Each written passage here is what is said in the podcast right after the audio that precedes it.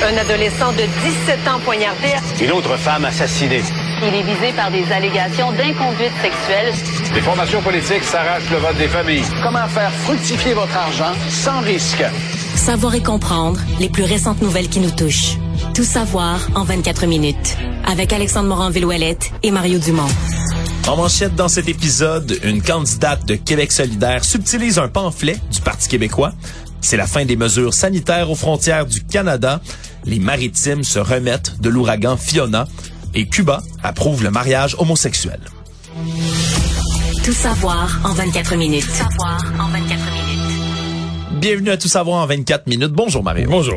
Mais tout d'abord, ce qui retient l'attention dans la campagne électorale cet après-midi, ben, c'est une bourde, hein, on va l'appeler comme ça. C'est la Euh, caméra de surveillance d'un citoyen. caméra de surveillance d'un citoyen qui va changer cette journée de campagne pour le Parti euh, de Québec solidaire parce qu'il y a une candidate dans Camille Lorrain, Marie-Ève Rancourt, une avocate de formation, qui a reconnu avoir retiré un pamphlet, là, un tract du Parti québécois de la boîte aux lettres de quelqu'un pour le remplacer par le sien. Et tout ça est filmé donc sur la caméra. On y va tout En fait, d'abord. tout est filmé. Là. On voit la bénévole du Parti québécois qui vient insérer dans la boîte aux lettres un dépliant. Dépose son petit pamphlet et plus tard, là, le, le- on ne sait pas exactement combien de temps sépare les deux instants, mais par la suite, la candidate elle-même, c'est pas une bénévole de Québec solidaire, c'est la candidate qui vient met son petit pamphlet, oups, enlève celui du bloc québécois, euh, du Parti québécois et part. Donc c'est euh, ça retient l'attention parce qu'évidemment, au-delà d'être antidémocratique, d'être un geste irrespectueux, ni plus ni moins dans une campagne électorale,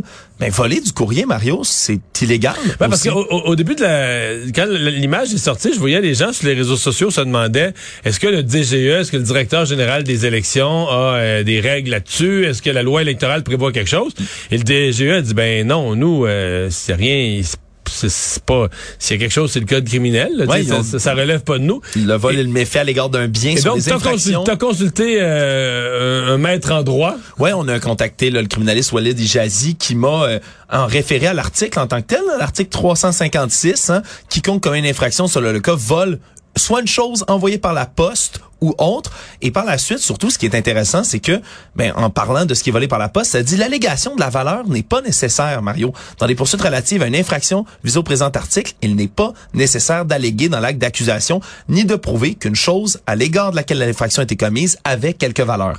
En pour résumer tout ça, on n'est pas obligé d'avoir de la valeur. C'est pas obligé d'être des bijoux très chers que tu voles. Tu voles un papier comme ça, peu importe là, que ça vale une scène ou un million.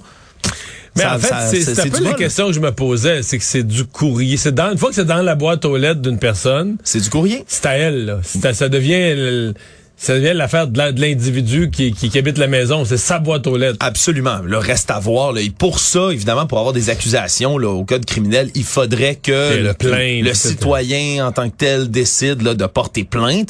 Est-ce qu'il va faire ça? C'est sûr que d'envoyer quelqu'un en prison, d'avoir des amendes pour avoir volé un petit pamphlet comme ça, c'est certain que ça peut sembler exagéré, mais par contre, pour l'instant, c'est le silence de Gabriel Nadeau-Dubois sur la question à Québec solidaire. On attend. De, Parce que là, elle s'est excusée. Ouais, elle s'est excusée, puis là on se demandait, on disait est-ce que pour Québec solidaire ça va être une grosse affaire ou pas? Or, au moment où c'est sorti, Gabriel Nadeau-Dubois est en tête à tête avec la mairesse Valérie Plante. Et là, on pouvait, il devait ça. rencontrer la presse au sortir de cette rencontre-là, comme les autres chefs l'ont fait. Mais là, il fait pas, euh, fait pas qu'on ren- rencontre la presse s'il était pas mis au courant complètement sur ce qui se passait. Et là, les rapports de presse que j'ai vus, c'est qu'il est sorti de l'hôtel de ville par la porte d'en arrière. euh, dans il est parti à vélo? Non, il est parti dans un SUV. Oh. Même un, un journaliste qui raconte un SUV noir, mais il est parti comme... euh, il s'est faufilé par la porte d'en arrière. Ouais, donc il faudra voir comment Québec solidaire vont décider de gérer tout ça. Là, déjà, déjà sur les réseaux sociaux, Mario, là, je t'avertis, les gens réclament la démission là, de Marie-Ève Rancourt, ni plus ni moins, là, qu'elle s'en aille de la Ouais, campagne. mais là, t'as peu, t'as peu, t'as peu, t'as peu, là. À cette date-ci, il est trop tard. Ça va être difficile. Elle pourrait retirer sa candidature parce que la date limite pour les nouvelles mises en candidature est passée, c'était samedi il y a 10 jours. Donc jusqu'à cette date-là, si tu enlèves un candidat, un nouveau candidat peut remplir un bulletin, le faire signer, puis déposer sa candidature, puis le parti change de candidat, puis c'est permis. Mais passer cette date-là, ça veut dire que là, on entre dans la période où tu peux plus inscrire un nouveau candidat, t'imprimes les bulletins. Dans ce cas-ci, le vote par anticipation a commencé depuis hier matin. Donc, Ben les, oui. les bulletins sont imprimés. Donc, si elle retire sa candidature, ça a pour effet que, je veux dire, ses votes, les votes compteront plus, mais son nom va rester. Ils, ils réimprimeront pas les bulletins, je pense, une fois qu'il y, ait plein de monde par anticipation qui ont déjà voté pour elle ou contre elle, mais sur un bulletin où son, son, son nom se retrouvait, alors, il est trop tard. Donc, pour Québec solidaire, c'est mettre un X sur un comté. C'est un comté qui pense gagner. Dans- C'est- quand Québec solidaire dit on pense qu'on peut prendre l'opposition officielle, ils mettent Bourget dans la liste de leurs gains. Là. Ouais, et c'est c'est le comté en plus la circonscription de Paul Saint-Pierre Plamondon. Oui. Donc c'est c'est quand même Ben, un endroit où on veut faire dire, des gains. Ce qui me fait dire qu'à l'inverse, le PQ lâchera pas le morceau. Non. Le PQ va avoir la chance de faire trébucher l'adversaire principal. En tout cas, présentement, c'est un comté CAC qui pourrait passer à Québec solidaire. C'est une lutte à trois. Là. Puis là, le PQ présente son chef. Mais moi, si j'étais au PQ, tu dis, ouais, là, nous autres, on veut faire élire notre chef. a- L'adversaire a fait une gaffe. a Faut un, en profiter. a un genou à terre, c'est le temps d'en profiter. Donc, euh, ça risque de gâcher quelques journées de campagne de Gabriel Nadeau-Dubois. Tout savoir en 24 minutes. Il y a quelque chose d'autre qui pourrait mettre le sourire à Paul Saint-Pierre Plamondon. Aujourd'hui, on a déjà un petit aperçu du sondage léger euh, Journal de Montréal, TVA et Plateforme Cube qui est censé paraître demain matin, qui donne le gagnant selon le- les Québécois québécoises du dernier débat des chefs qui a eu lieu jeudi dernier. Et c'est Paul Saint-Pierre Plamondon, justement, à 21% des gens ont trouvé que c'était lui qui a dominé ce débat-là, suivi par la suite par Gabriel Nadeau-Dubois à 12, Éric Duhem à 10, François Legault à 9 et Dominique Anglade, toujours bonne dernière, à Et 6% C'est pas si souvent là, dans les débats récents qu'on s'est retrouvé avec un gagnant clair comme ça, quelqu'un qui est Non. tout seul en tête. Là. J'ai au dernier, euh, celui précédent, le face-à-face TVA, c'était Gabriel Nadeau-Dubois qui avait gagné, mais c'était très, très, très proche, là, presque une quasi-égalité avec Paul Saint-Pierre Plamondon. Donc là, on a vraiment là, le chef du Parti québécois qui a été plus mordant, qui est sorti encore avec son style gentleman, un peu professoral, mais qui a bien fonctionné en étant toujours poli. Donc, euh, continue de gagner des points, et même chez les 35-54 ans, qui, règle générale, trouvaient que c'était Éric Duhem habituellement qui fait le mieux dans ces débats-là. Là, il les a détrônés, donc il a détrôné M. Duhem là. Reste à voir, et ça, c'est probablement que c'est le sondage de demain matin dans le journal qui nous le dira, mais reste à voir, est-ce que ça se traduit en vote? Est-ce que la performance de Paul Saint-Pierre Blamondon signifie euh, que le Parti québécois continue sa montée? Puis quand je dis continue sa montée, euh, je pèse mes mots, parce que le PQ partait de loin, là. Il partait Ouais. loin cinquième. Mais là, au dernier sondage, il revenait dans le peloton des autres partis d'opposition. Alors, si le PQ gagnait juste une coupe de points supplémentaires, se retrouverait véritablement dans le peloton de l'ensemble des partis euh, des partis d'opposition dans la lutte, la fameuse lutte pour euh, l'opposition officielle. Dans la nouvelle judiciaire, Rénal Desjardins, un des plus influents acteurs de la mafia montréalaise dans les 30 dernières années, vient d'obtenir une nouvelle fois l'autorisation de reprendre sa liberté par la Commission des libérations conditionnelles du Canada. Donc là, on remis en liberté vendredi dernier à 68 ans. Donc Desjardins a pu sortir parce qu'on se rappellera, le 15 avril 2021, il avait pu avoir sa libération d'office. Il avait purgé les deux tiers de sa peine et on l'avait libéré, sauf qu'il avait enfreint une de ses conditions de libération, soit celle de ne pas avoir avec lui ben, un garde du corps criminalisé en tout temps, ce qu'il avait à l'époque, et donc Ouais. a purgé 16 mois d'incarcération Mais je sais pas supplémentaire. pourquoi, je sais pas pourquoi il tient à avoir un garde du corps armé. euh, Ouais, peut-être qu'il craint pour sa Ben. sécurité, hein, on peut s'entendre là-dessus. Et donc là, euh, va pouvoir ressortir. Il a purgé ses 16 mois supplémentaires, dit-on, de manière exemplaire. Donc euh, lui a toujours, on s'appellera, les appuis qui sont solides chez les Hells, mais comme les motards, disons, ont plus trop d'hostilité pour les temps qui courent avec la mafia, font des affaires lucratives, semble-t-il, qui seraient pas trop en danger de récidiver selon la commission des libérations conditionnelles. Quand même pas mal de conditions spéciales qu'il devra respecter. Hein. Quand ils disent qu'il n'est pas en danger de récidiver dans le crime organisé, ils veulent dire qu'il va se trouver, euh, va se trouver un travail Honnête. honnête Mais dans tous les cas, va- 22 piastres 54 dollars. Il va pas pouvoir euh, fréquenter aucun établissement où il y a de- du crime organisé, il va devoir éviter toutes les personnes criminalisées, pas posséder plus qu'un téléphone cellulaire, et il va devoir aussi fournir régulièrement un bilan de ses finances personnelles aux autorités, Mario. Donc, on va voir si le 22 et 50 dollars rentrent pile dans son compte tous les mois du côté du Mais il gouvernement. pourrait aller travailler dans les, euh, les quincailleries. Elle embauche beaucoup de gens comme lui, là, des retraités, une carrière dans la construction. Mais surtout que lui-même se dit à la retraite ou en semi-retraite, tant sur les- le, mo- le modèle de l'emploi que du monde interlope, Mario. Actualité. Tout savoir en 24 minutes.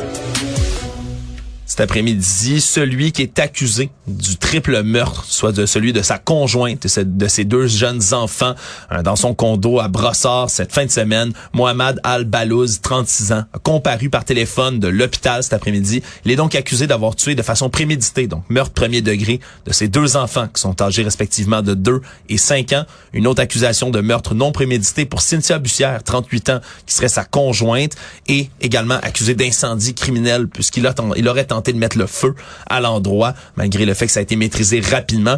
Et on se souviendra des faits, là, une histoire complètement affreuse qui devient donc de facto le troisième féminicide en quelques temps à Montréal, mais également un familicide. Dans ce cas-ci, les pompiers qui sont arrivés vers une heure dimanche pour tenter d'éteindre. Ouais, parce que c'est les pompiers qui sont arrivés sur un feu, là, initialement. Ouais, ouais parce que l'alarme d'incendie a été déclenchée. Ils sont arrivés, ils ont le feu était mineur, réussi à le calmer, mais sur place, ils ont découvert la femme de 38 ans qui a été violemment poignardée, sur les informations de nos collègues du journal, et ses deux enfants auraient été noyés.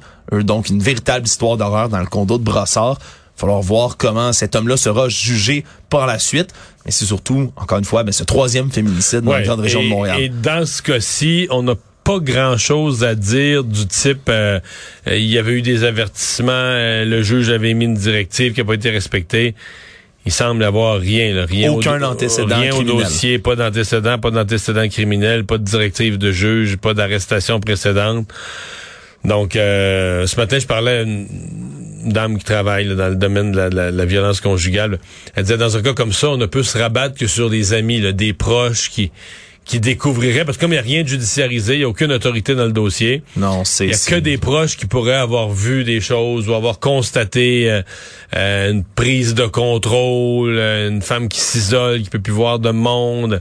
Mais, tu sais, je sais pas, moi, je me mets dans la peau, t'es une femme, il y a une de tes amies, là, avec son nouveau conjoint, elle t'appelle plus, mais tu vas vraiment appeler la police? Mon ami m'appelle plus là. Son, son, conjoint il l'isole. Puis on veut jamais on, on veut jamais se mêler des affaires d'autrui ben trop souvent. C'est extrêmement délicat. C'est extrêmement délicat. Puis dans des cas comme ça, ben, d'où l'importance de l'enquête. Il va falloir comprendre, surtout le cet homme-là, ben, sera mis en hors d'état de nuire, on l'espère pour longtemps. Mais après ça, c'est vraiment de savoir pourquoi. Pourquoi? C'est toujours le questionnement qu'on a dans ces dans ces histoires d'horreur-là. C'est à partir euh, du samedi 1er octobre que toutes les mesures sanitaires aux frontières canadiennes vont être levées. Donc là-dedans, on a les renseignements liés avec l'application ArriveCan, hein, qui a été euh, fortement critiquée, disons-le, dans les dernières années. Euh, on aura pu à fournir une preuve de vaccination, on aura pu à subir un test de dépistage avant ou après l'arrivée, pas de quarantaine, pas d'isolement, mais surtout pas de masque ni dans les avions ni dans les trains et tout ça était prévu de prendre fin justement le 1er octobre. sauf le, en fait dans les rumeurs de la semaine passée, tout, tout sauf le masque avait été ni plus ni avait coulé un peu. Là, ils ont décidé. Ben, moi, je trouve qu'on, d'une certaine façon, il faut que tu règles ça. Là, Est-ce que tu vas laisser une dernière affaire traîner dont les gens se plaignent? Oui. Puis surtout, on a, on a remarqué, dit le ministre Duclos, que les importations de cas de COVID ces variants, ça influence plus à ce stade-ci l'évolution de la pandémie au Canada même. Donc, ça ne vaut plus la peine de garder déjà tout ça. ici amplement. C'est ça, mais tu sais qui s'est réjoui de tout ça aujourd'hui? C'est Pierre Poilièvre qui a ben, dit que c'était grâce à lui, ben oui, à son la arrivée. La semaine passée, Alexandre, quand la, rumeur est sortie, là, je pense que c'est plus via la presse canadienne, là, il y a, fin de la semaine passée, il a fait une petite vidéo dans son véhicule, là, il a fait une petite vidéo, puis là, il prenait le crédit, il disait, voyez, ça fait juste quelques jours que je suis là, puis déjà... déjà... le gouvernement plie face à moi, mais on rappellera, c'était, la date de péremption était là. C'était déjà en place. Puis, sincèrement, euh, je veux dire, c'était demandé par l'industrie, c'était demandé par les chambres, l'industrie du voyage, c'était demandé par les chambres de commerce tout le reste des mesures sanitaires dans les provinces sont tombées. Est-ce que vraiment quelqu'un pensait que le gouvernement fédéral allait, euh, prolonger ces mesures-là un autre un an ou un autre six mois? Mais ceux qui croient que le gouvernement oppresse les bons citoyens puis veulent les garder dans les obligations vaccinales. Oui, mais en fait, c'était une des les gens autour de Pierre Poilievre, les gens vraiment qui, qui, qui l'ont appuyé au nom de l'urgence sanitaire, là, mais pour plusieurs, il, il, véhiculait ça sur les réseaux sociaux, que ce serait jamais fini, qu'une fois que les gouvernements avaient pris le contrôle sur nous, qu'on allait porter le masque à vie, puis tout ça. fait partie de l'idéologie complotiste, très ben souvent. de penser qu'une fois que le gouvernement l'a fait, il te redonnera plus jamais ta liberté.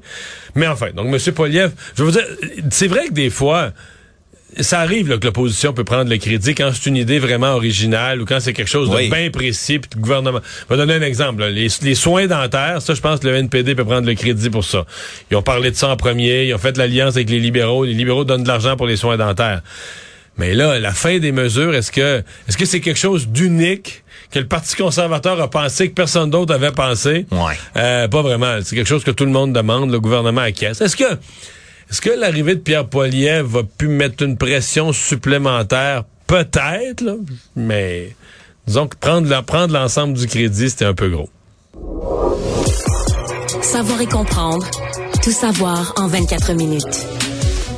Sinon, en ce moment, c'est le- la fin du passage de l'ouragan, le Fiona, dans les maritimes. Et même si ça s'est déroulé durant la fin de semaine, eh bien, c'est brutal. hein. Les dégâts sont massifs dans les maritimes, particulièrement à Terre-Neuve et Labrador, parce que oui, on a les gens des îles de la Madeleine là, qui ont été assez éprouvés. Merci. Il y a une maison qui a été détruite complètement. Il y a eu des trompes de pluie qui ont ravagé des chalets. Mais c'est vraiment à Terre-Neuve et Labrador, là, 160 Ouais, là, il y a un village qui est, qui est passé sous l'eau. Ouais, 160, des vents de 160 km heure là, pendant des heures, là, des, une vingtaine de maisons qui ont été détruites, des centaines de personnes qui ont dû être évacuées. Il y a même une femme de 73 ans qui est morte. Sa maison a été frappée par des vagues, ce qui a arraché littéralement une partie du sous-sol. Et donc, on a retrouvé la femme décédée par la suite.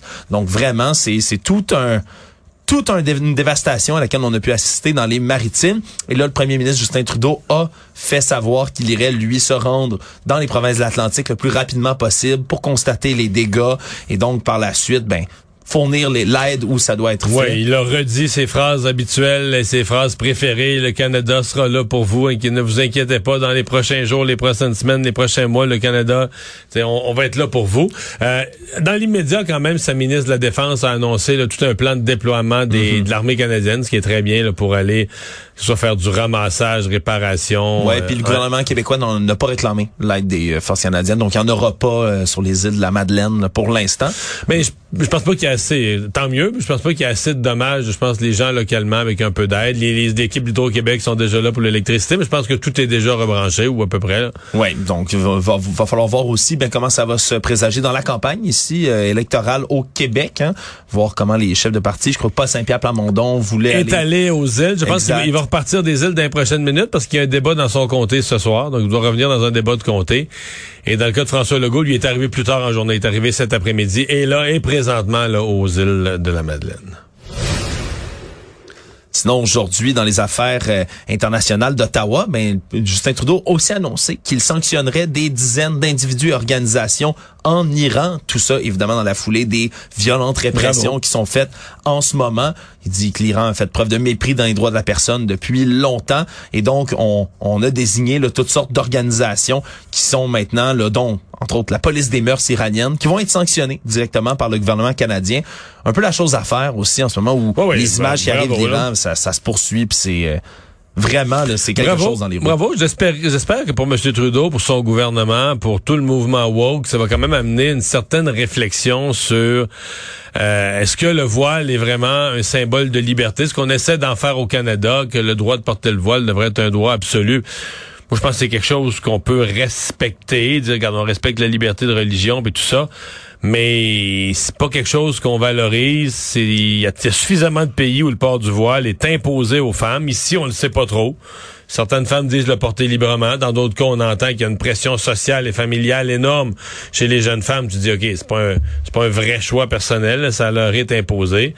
Mais avant d'en, avant de glorifier ça, puis d'en faire un symbole de liberté, puis de dire, il faut se battre pour garder le droit. puis- Mais là, on a Euh, des gens qui se battent littéralement, des femmes, des hommes aussi en Iran qui se battent littéralement pour pouvoir avoir cette liberté-là de ne De pas le pas porter. le voile, exactement, exactement. parce que depuis que Massa Amini, on se rappellera, est décédé suite à son arrestation par la police des mœurs. Mais là, les bilans de morts, puisque l'Internet et les réseaux sociaux sont presque coupés entièrement en Iran, c'est difficile de savoir, mais on dit que selon le dernier des comptes, c'est au moins, là, au moins 41 manifestants policiers qui ont été tués depuis le début de ces manifestations-là. Et on dit plus de 1200 manifestants seraient arrêtés pour l'instant. Et ça se poursuit, là. Il y a encore dont des vraiment de la femmes, violence dans dont les- des femmes en masse qui ont été arrêtées parce que ce qu'on leur reproche, c'est qu'elles manifestent Euh, mais oui, avec tout ça, avec le visage complètement, la, la- la tête découverte, elle manifeste euh, dans le non-respect du code vestimentaire du, du pays des ayatollahs. Ouais, exactement. Et donc, c'est, c'est, elles peuvent être arrêtées, littéralement, pour ça. Et donc, euh, c'est, c'est un message à passer ici du côté du gouvernement canadien. Tout savoir en 24 minutes. Sinon, dimanche, il y a eu une course de rue qui s'est tragiquement conclue tout près de Tursault, en Outaouais. Deux véhicules qui filaient à grande vitesse euh, en fin d'après-midi. Sur le rang 4, là. Sur le rang 4. on imagine, je, connais, pas, le rang ouais, 4, non, mais je veux dire, on imagine le rang 4, une petite route, euh, Ouais. étroite. euh, route de campagne, peut-être droite, c'est peut-être pour ça que des jeunes mais circulaient à grande vitesse et auraient fait justement une course de rue. Et là, malheureusement, il y a une voiture qui a quitté la route après avoir perdu la maîtrise du bolide et qui s'est ramassée dans un profond ravin. Et quatre jeunes se trouvaient à l'intérieur. Ce sont tous des adolescents qui sont âgés de 16 ou 17 ans. Ils étaient dans la voiture. Il y en a deux qui ont subi de graves blessures. Un autre qui, est en, qui était en état jugé critique en fin de soirée. Et une adolescente, finalement, a péri, malheureusement, des suites de l'accident. Et là, on a récolté des échantillons sanguins sur le conducteur du véhicule parce que la police a des raisons de croire qu'il aurait conduit soit sous l'influence de la drogue ou de l'alcool. Et le conducteur du deuxième véhicule, lui, qui donc qui n'est pas tombé dans le ravin, c'est un jeune homme de 18 ans. Lui va être rencontré par les enquêteurs. Il pourrait faire face à des accusations en lien avec la conduite dangereuse. Même chose pour le jeune dont on a pris les échantillons sanguins, va être rencontré par les enquêteurs. Ça démontre que euh, lui Mais va devoir vivre avec la, la mort de son ami dans la Absolument. voiture. Et quel, c'est conduire, faire de la course avec des passagers. C'est déjà fou de faire de la course sur la, la voie publique parce que tu sais t'es sur un rang là, tu sais pas là, quelqu'un peut sortir, il est allé aux pommes, quelqu'un peut- un fermier peut sortir avec un tracteur de ferme qui est lent. Que Toi t'arrives vraiment vite et que tu déjoues tout le monde qui arrive en sens inverse, tes déjoues ils peuvent pas s'attendre, tu visuellement que quelqu'un arrive aussi vite. Puis avec des passagers à bord, puis t'as pas beaucoup d'expérience de conduite visiblement, ils sont très jeunes, donc forcément ils ont peu d'expérience de conduite. Mais tu sais quand on voit ça, euh, sais moi il est jamais rien arrivé, mais tu sais comme parents là, quand nos jeunes partent, quand notre jeune part ou nos jeunes partent avec les sais on, on est on est toujours nerveux, puis des fois on se demande, mais tu sais je suis vieux jeu, je suis comme un vieux quétaine, comme mes parents qui avaient peur quand je partais. Puis quand on voit des histoires comme celle-là, on dit non non non, on avait raison d'être euh, d'être nerveux. Sinon, à partir de mardi, l'interdiction des sacs en plastique va entrer en vigueur à Montréal. Ça va s'appliquer sur tous les commerces de détail, tous les restaurants également. On se rappellera, ça a été voté en septembre 2021. Il y a une période de transition quand même d'un an qui est faite Ouais, jusqu'à parce que déjà la plupart des commerces en donnent plus à ce date-ci. là. Exact. La plupart se sont déjà conformés. Et même chose, là, même si ça va prendre effet mardi, il va y avoir quand même une certaine tolérance dans les prochains jours, prochaines semaines pour les commerçants pour qu'ils puissent écouler ce qu'il leur reste de stock de sacs en plastique. Mais après ça, ben, il y a des inspecteurs qui vont se promener les arrondissements, des amendes de 200 à 1000 dollars pour une première infraction. Après ça, c'est de 300 à 2000 s'il y a des récidives. Donc, ça peut être quand même assez onéreux, surtout pour les des plus petites entreprises. Et donc, ça va s'inscrire, là, on dit, dans, la- dans les mesures euh, pour faire de Montréal une ville zéro déchet d'ici 2030. C'est les objectifs de Valérie Plante. Par la suite, là, à partir de mars 2023, c'est huit articles de Mais plastique moi, à usage mais- unique. moi, dès que j'entends ces histoires-là, ce que je trouve délicieux, c'est de penser aux gens qui sortent de l'épicerie avec un sac réutilisable. Ouais. Donc, ils ont le bon sac réutilisable. Mais dans leur sac réutil- réutilisable, qu'est-ce qu'ils ont acheté? Un, Du plastique. ben, un rouleau de sac. Ils ont acheté un rouleau Glad ou n'importe quelle compagnie, mais ils ont acheté un rouleau, mettons, de, de 100 sacs de plastique blanc, là, tout roulé, là, un rouleau de sac ou, ou Ouais. de sac noir. Mais tu dis, OK. On peut pas gagner partout, hein? Non, non, mais là, tu dis, OK, avec la personne, la personne qui utilisait traditionnellement ces sacs-là pour mettre dans le fond d'une poubelle, pour ramasser la litière des chats, mais dorénavant, elle est exemplaire, elle sort de l'épicerie avec ses deux pauvres petits sacs réutilisables, mais dans un des sacs réutilisables, qu'est-ce qu'il y a? Un rouleau de 100 sacs en plastique. Wow. Le monde. Une école en Russie, dans la ville d'Ijevsk, dans le centre de la Russie, qui a été victime d'un assaut. 13 personnes qui ont été tuées à la suite. Un l'assaillant s'est suicidé. Donc, dans cette fusillade-là, c'est 6 adultes, 7 mineurs qui ont péri, 14 enfants, 7 adultes également qui ont été blessés. Et on dit que l'homme qui se serait enlevé la vie par la suite avait un chandail à la symbolique nazie, une cagoule sur le visage. Et donc, on enquête à savoir quels auraient été ses motifs. Mais ça tombe en même temps aujourd'hui qu'une autre fusillade dans, un centre de recrutement de l'armée russe en Sibérie. Il y a un militaire qui a été grièvement blessé. Et donc, euh, vraiment, il y a des mouvements quand même là qui se passent en Russie, qui soit lié à la guerre ou pas, comme dans le cas de cette fusillade dans l'école. Dans une école. Mais euh, le type rentre dans une école, mais à partir du moment où il tourne, il retourne l'arme contre lui, on va discuter de ses motivations. On va probablement les trouver avec les réseaux sociaux, avec des publications qu'il a déjà fait, mais tu sais, qu'est-ce que ça donne rendu là? Le type s'est enlevé la vie, il sera jamais jugé, le carnage est fait, les enfants sont morts. c'est- Ouais, c'est absolument, absolument terrible comme nouvelle. Et en terminant, Mario, ben, les Cubains ont tenu un référendum sur le nouveau code de la famille qui légalise, entre autres, le mariage homosexuel. Et le oui est passé à plus de 66% C'est le référendum le- avec le plus haut pourcentage pour le oui jamais atteint dans l'histoire de Cuba. Donc, euh, le mariage homosexuel qui est désormais officiel et permis à Cuba. Toujours rare que le oui gagne dans des référendums. Ça veut dire que la population est vraiment, est vraiment rendue là. Résumer l'actualité en 24 minutes, c'est mission accomplie.